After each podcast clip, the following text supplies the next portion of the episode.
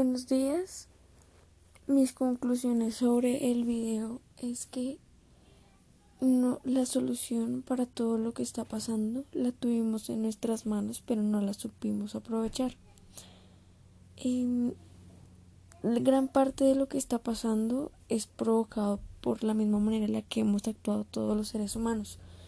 El hecho de acabar con el hábitat de los animales, de no, no ayudar al mundo, de no cuidar al mundo, de no tener sentido de pertenencia, es lo que hoy en día nos tiene encerrados eh, sin solución. o sea, es como un castigo a, a la humanidad por la manera tan mal que se ha portado con la tierra, porque nosotros somos los que lo necesitamos a ella, porque a fin de cuentas es la manera en la que nosotros nos sobrevivimos que era nosotros.